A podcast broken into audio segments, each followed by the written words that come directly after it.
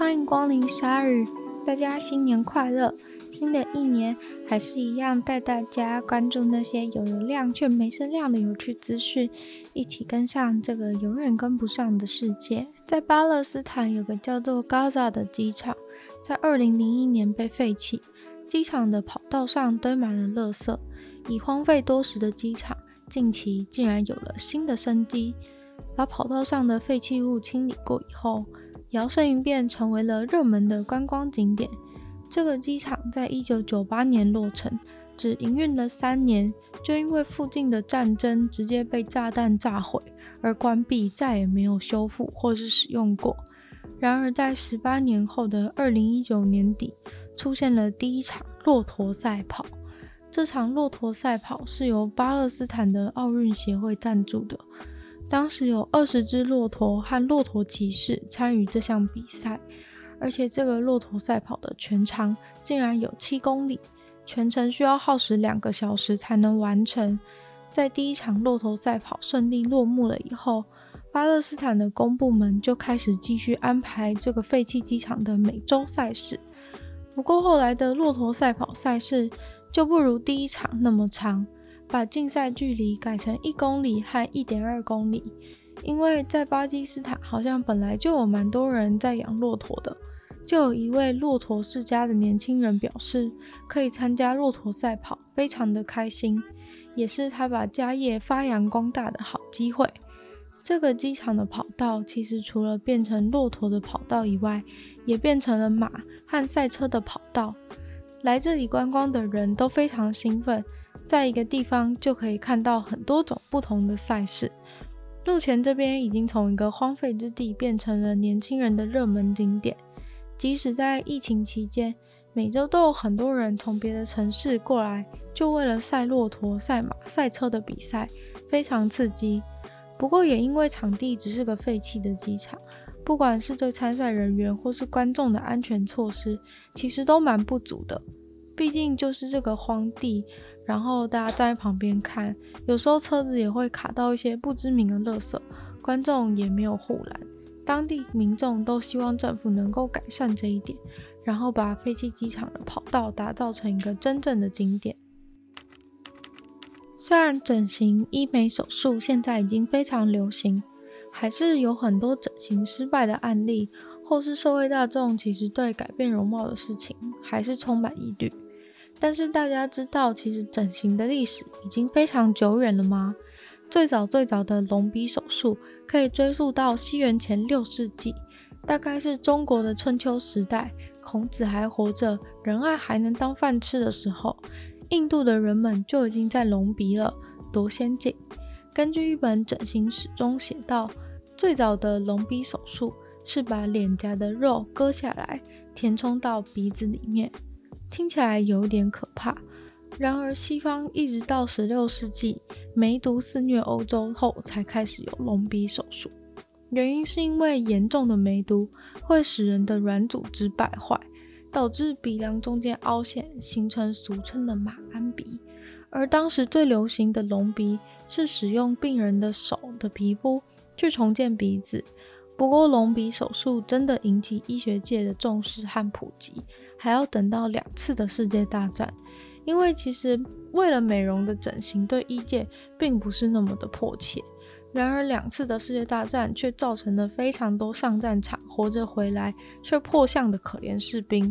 在战争中最常耗损的就是脸上的鼻子和嘴巴，毕竟是脸上凸出来的部位，只要摔倒扑街就毁了。那隆鼻手术要用什么东西来填充鼻子，也是个很大的学问。因为人体很容易排斥外来的物质，在二十世纪的时候，很多人会选择使用石蜡来填充，虽然不至于导致身体排斥的状况，但是却会在术后有移位的现象，让鼻子的形状变得越来越奇怪。尤其是如果晒太多太阳的话，移位的状况会越来越严重。更惨的是，用石蜡来填充还有可能会致癌。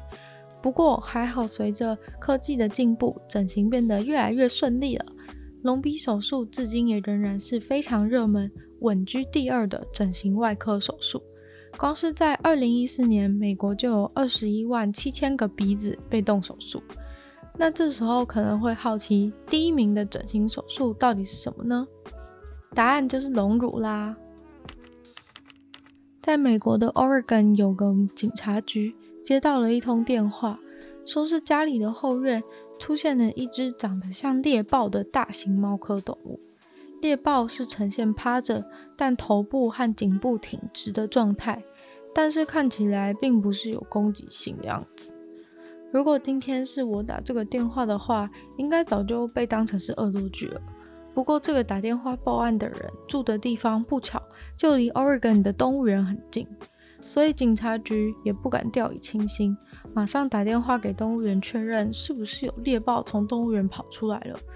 但确认后的答案是没有，动物都待在自己的家里面。警察马上赶到现场，像忍者一样小心翼翼地靠近并拍照。拍到一半才发现，哎，不是白痴哦，能靠这么近拍照，因为那根本是一只填充玩偶猎豹。以上是该警察局的 Facebook 粉专所写的内容，并不是我夸大。而且那只猎豹玩偶真的很仿真又很可爱。也许大家觉得这很乌龙。但是其实警察局也有说，他们完全没有掉以轻心，是因为附近曾经就出现过这种大型猫科动物。上周就有人家里门口的监视器看到一只美洲虎在他家院子里面游荡，这次是真的了，也是蛮酷也蛮可怕的。总之，整起猎豹玩偶事件，警察局分享到 FB 之后，就让大家会心一笑。不过补充一下。其实一直说那是猎豹玩偶也并不正确，因为那只玩偶应该是美洲豹，因为它的斑点是深咖啡色包围着浅咖啡色，而且眼睛周围没有黑线。如果是猎豹的话，应该斑点会是完全的黑色，眼睛也有黑色的眼线从眼尾拉出。冬天就是橘子盛产的季节，对于不常买菜的废物鲨鱼是怎么知道的呢？不同于存在感刷满的草莓季，我之所以会知道橘子是冬天的水果的原因只有一个，就是博大精深而我一窍不通的国文课。考试总会有一题问你这个诗词是在叙述什么季节，其中重复出现率非常高的一个选项就是“一年好景君须记，最是橙黄橘绿时”。总之，这个选项的答案就是冬天，冬天就是有很多橘子。于是就来跟大家介绍最近受到日本网友热烈讨论的猎奇橘子料理——橘子饭。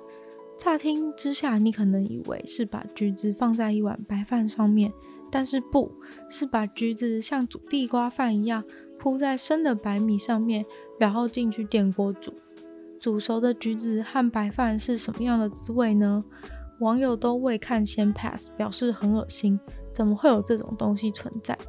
传说这种吃法是和歌县的特色，不过也有很多和歌县的网友马上冲出来否认，从小到大没有吃过这种鬼东西。除此之外呢，也有橘子冻饭跟另一种蜜干饭。蜜干饭更酷，是把买来的蜜干原汁直接倒进生米的锅子里面，一起进去电锅煮的橘色饭料理。这部分是爱媛县的猎奇料理。另外还有人提供橘子火锅的料理资讯，更是令人大开眼界。以为是橘子口味的汤底吗？不是，把整颗橘子没有剥皮的橘子直接丢进火锅里，一个不大的火锅锅子里面就被好几颗橘子给占满了。真的不知道这样要怎么吃，而且这样味道能煮多少进去呢？以上就推荐给冬天在家不知道煮什么料理的朋友们。或是收到太多橘子，想要试试看花式煮菜的各位大厨们，今天的鲨鱼就到这边结束了。很久没跟大家见面，不知道大家有没有那么一点想念鲨鱼了呢？那一样，如果喜欢鲨鱼的话，记得在自己的 podcast 平台追踪鲨鱼。那如果可以的话，可以在 Apple Podcast 帮我留星星，写上你的心得，这对鲨鱼的成长非常有帮助。那如果还有其他时间想要听更多的话，也可以搜寻女友的纯粹不理性批判的 Podcast，或是逛逛我 YouTube，追踪我的 IG。那就希望鲨鱼可以顺利的在每周二、四、六与大家相见。那我们就下次见喽，拜拜。